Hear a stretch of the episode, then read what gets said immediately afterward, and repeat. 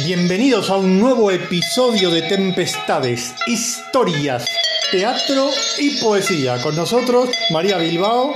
Hola, buenas tardes, o días o noches. Quien les habla, Ricardo Freise. Aquí estamos hoy, María. ¿Qué toca hoy entonces? A ver. Bueno, la última vez habíamos quedado en eh, que posiblemente harías la poesía. O sea, quiero decirte, en Tempestades explico algunas cosas, que es la poesía de Pablo Neruda, Sí. de la Casa de las Flores, de la que hablamos. Pues como no hay tiempo, muchas veces esto preferimos hacerlo así cortito, pues podrías, no sé, hacerla hoy. La Pues bueno, vamos allá, ¿no? ¿O qué? Vale. Preparados entonces. Hay muchas anécdotas al respecto, pero no vamos a contar ahora. Muchas, hay una que me acuerdo en este momento mientras creo que tú preparas, prepara No, ya está, ya está. vale, el, el tema, digamos, musical. Cuando el, eh, en el monólogo, en el monólogo del actor que tú invitas a pasar a alguien, hay gente que se queda ahí pensando, ¿no? si pasa o no pasa. Entonces, bueno, ya pasó, terminó el monólogo del actor de Hamlet, tal, etcétera, etcétera. Vino una música que es el adagio de Albinoni y aparece, pues, con la poesía. Y casi al final, una sola vez en casi 33 años, cuando al final de la poesía Pablo Neruda dice venid, venid, tú lo dices de una forma tan particular que una chica se levantó y empezó a caminar. Sí. Es que yo me acuerdo de la imagen de esa chica caminando por el medio de los pasillos de las butacas y, y subiendo al escenario y tú terminaste la poesía con ella de la mano y te la llevaste para atrás Mm. porque, porque no era ese el momento, pero Sí, después sí, la chica contó que pensó que cuando decías venid, venid, otra vez se podía subir al escenario. Claro. Vamos allá. Preguntaréis. ¿Y dónde están las lilas?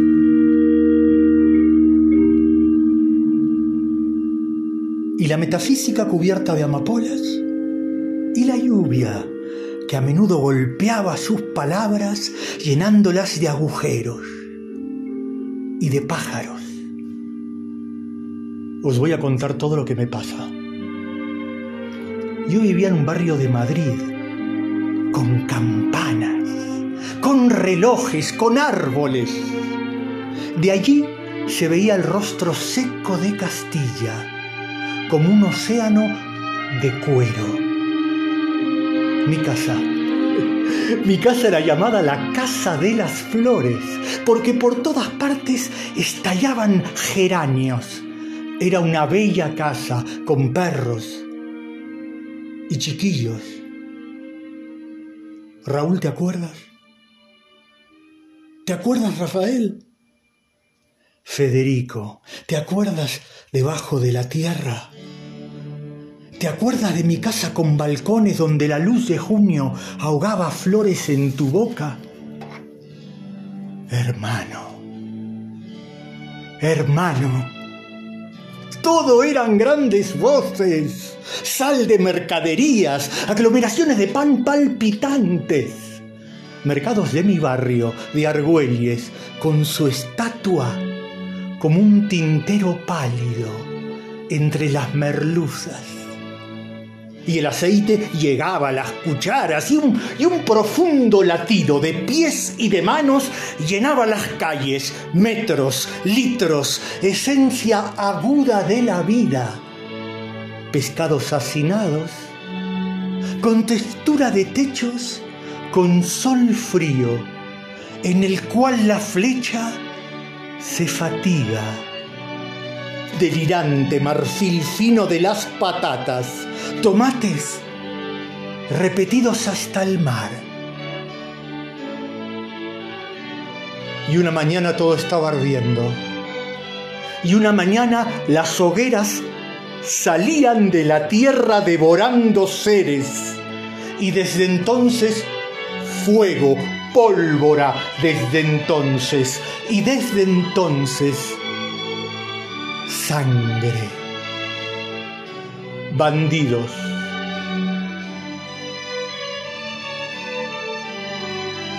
Bandidos.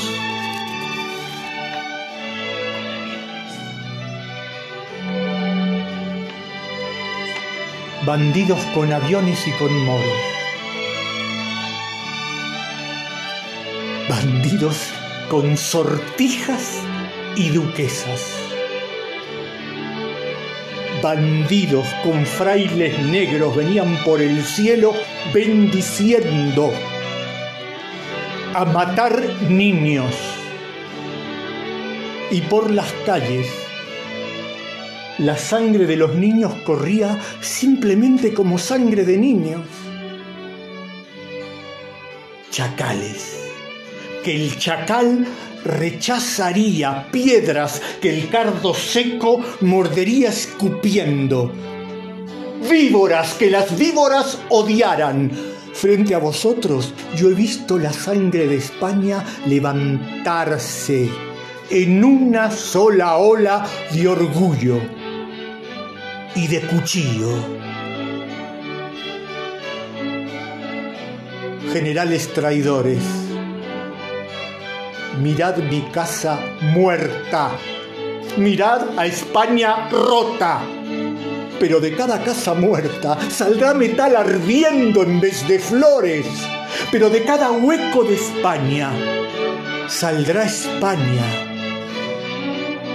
pero de cada niño muerto saldrá un fusil con ojos. Preguntaréis por qué mi poesía no habla de las hojas, del sueño, de la espuma, del mar, de los grandes volcanes de su país natal. Venid. Venid.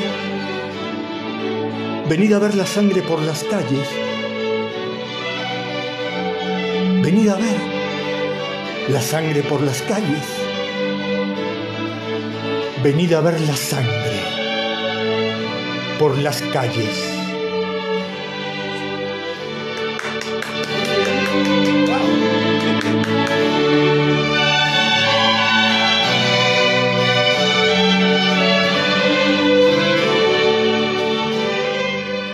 Impresionante, Fraser.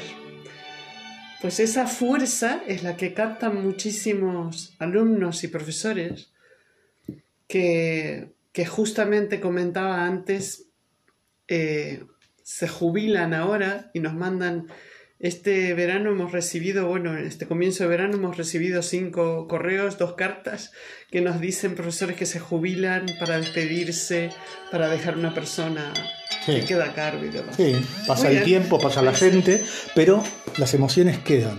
Muy bien, exactamente. Así que hasta la próxima. Hasta la próxima. Abrazos.